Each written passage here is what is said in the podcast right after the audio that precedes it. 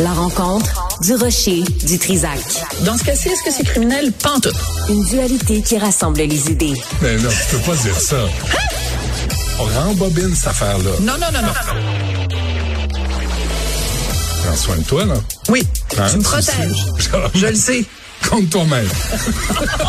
La rencontre du rocher du Trisac. Écoute, Benoît, quand Ouais. je parle. Ah, t'es sorti hier encore. Oui, je suis sortie. Je suis sortie avec euh, Cybelle. C'est vrai? Je fais ça, moi, sortir avec le petit personnel. Moi, je- C'est une blague. C'est une façon de parler. Mais, mais ça, toutes des nouvelles alliances. C'est plein hein. d'amour, Il y a plein d'alliances, là. C'est comme. Ils sont euh, en train de se tisser à l'intérieur de l'équipe. C'est comme sortez-moi d'ici, là. Il n'y a pas d'alliance dans Sortez-moi d'ici. Ben non. Tout le monde est ben un contre les autres. Sortez-moi d'ici, ça n'est pas. J'aurais, j'aurais pas dit oui à Sortez-moi d'ici si ça avait été une télé-réalité où euh, tu fais On des alliances, surtout des points, des poignards. Ça n'a rien à voir. Ah non? Le plus grand défi à Sortez-moi d'ici, c'est toi. La plus grande compétition, c'est toi envers toi-même. Ah oui. Jusqu'où toi, t'es capable de te pousser toi-même. Ça commence le 3 mars. Oh, c'est pas là, là. On, est à deux semaines de ça. Oui, mais c'est parce que lundi, c'est le le l'événement de presse. Donc les journalistes vont avoir reçu les deux premiers épisodes et ils nous rencontrent euh, les euh, les campeurs. J'aimerais ça, là, avoir les deux premiers épisodes, moi. Ah ben oui, mais il faudrait que tu viennes. Viens-tu au lancement? jamais- ben, je suis un Viens-tu peu- au lancement? Je suis un peu occupé sur l'heure du dîner.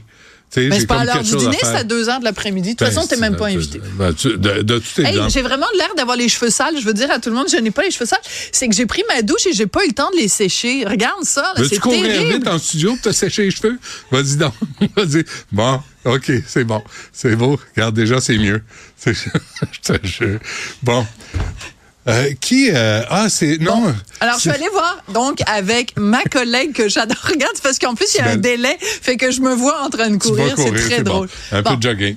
Oui. Alors, tout ça pour dire que euh, j'adore mes collègues. Et donc, je suis sortie hier avec ma collègue Cybelle Olivier, qui est journaliste à la recherche. Et on est allé à la première médiatique de Mehdi Boussaïdan. Est-ce qu'elle se tient en public, euh, Elle se tient très bien et très présentable. Ah, elle, euh, C'est bon. elle, n'a- elle pas fait ce qu'a fait la dame en face de moi. La dame en face de moi, en plein milieu du spectacle, a sorti son cellulaire. Non. A commencé à prendre ses courriels, ensuite à prendre ses textos, ensuite à répondre à ses textos. À un moment donné, il y a un appel rentrant, puis là, on voyait son doigt, elle se demandait, je le prends-tu, je le prends pas? Finalement, elle a envoyé un texto à la personne qui euh, venait d'y écrire. Un Raphaël, si jamais vous avez appelé une dame hier pendant le spectacle de Mehdi Boussaïdan, sachez qu'elle a hésité à l'idée. Alors donc, j'ai tapé sur son épaule en disant, euh, excusez-moi, c'est parce que vous manquez de respect à la personne qui est sur scène et aux gens autour de vous. Puis ça a donné un échange style, euh, va, va faire caca et puis euh, tant pis pour toi. Donc, euh, Sibelle Elle n'a pas fait ça. Elle se- ah oui, non, non, elle était furieuse, la dame, que je lui dise ça. Alors, elle a rangé, fini par ranger son cellulaire et dix minutes plus tard, elle a recommencé. Donc, j'ai retapé sur son épaule. Et là, elle a fait un esclandre. Elle s'est retournée vers moi en disant, c'est quoi ton problème? Regarde le spectacle. Je disais, je peux pas regarder le spectacle. T'es là à taponner sur ton cellulaire. Mais là, euh, Mehdi sur Non, la scène. non, il a rien entendu, il a rien Ah ouais, entendu, ok. mais dit non, non, on était loin, puis non, non, rien- je suis pas folle non plus là. Alors euh, donc elle euh, a-tu rangé son maudit cellulaire?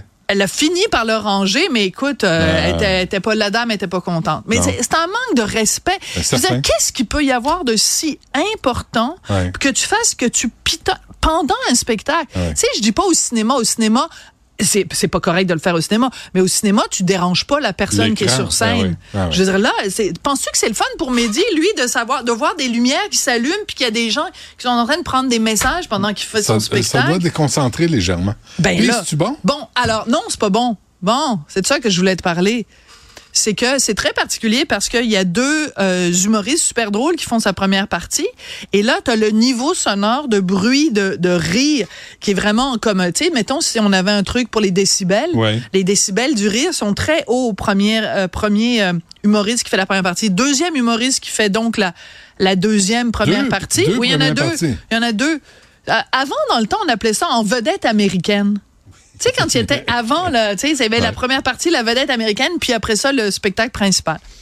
Donc euh, là, euh, c'était la, la vedette américaine, puis après, euh, c'était la vedette marocaine, puis la vedette algérienne.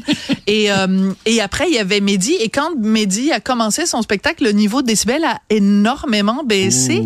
Et c'est extrêmement gênant. Mais la raison pour laquelle je t'en parle aujourd'hui, c'est pas parce que je veux faire une critique de spectacle, parce que c'est pas, c'est pas mon rôle ici.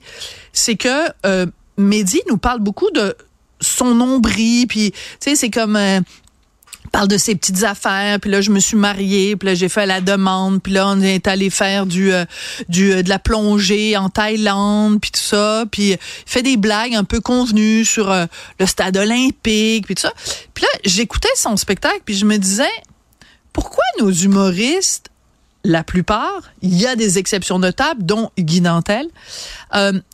Pourquoi un humoriste monte sur scène s'il n'a pas une urgence de dire quelque chose. Hmm. Tu sais, ça peut être un commentaire sur la société, ça peut être, à la rigueur, tu peux me parler de ton nombril, mais il faut vraiment que tu aies une urgence, il faut que tu aies quelque chose à dire, il faut que ton, ton, ta, volonté de monter sur scène, ce soit pas juste, hey, ça fait quatre ans que j'ai pas fait de spectacle, là, il serait temps que je euh, monte sur scène parce qu'il hmm. faut que je mette de l'argent dans mes réels. Mais l'entourage de ces artistes Je ne comprends pas. Je ne comprends sont pas, honnêtement. leur dire, c'est quoi, faudrait retravailler? Et c'est très particulier parce que ce matin, dans la presse et dans le Devoir. J'ai pas encore vu dans le Journal de Montréal. Je sais pas si le texte est sorti encore, mais les deux critiques disent la même chose, qui est quand même assez rare que et dans la presse et dans le Devoir. Et les deux disent à quel point son travail est, euh, est éparpillé, ça s'en va dans tous les sens. Il y a pas de fil directeur. À quel point on sourit plutôt qu'on rit, ce qui est quand même un peu contradictoire euh, pour un pour un, un spectacle d'humour.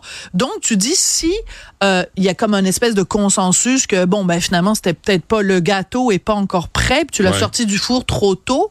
Si nous comme public ou comme critique, comme média, on est capable de le voir, comment se fait-il que son entourage a pas eu euh, les couilles de lui dire? Ben D'autant plus qu'il met de l'avant deux jeunes humoristes, un qui s'appelle Oussama, c'est ça, puis l'autre s'appelle Anas, qui moi m'ont fait hurler de rire.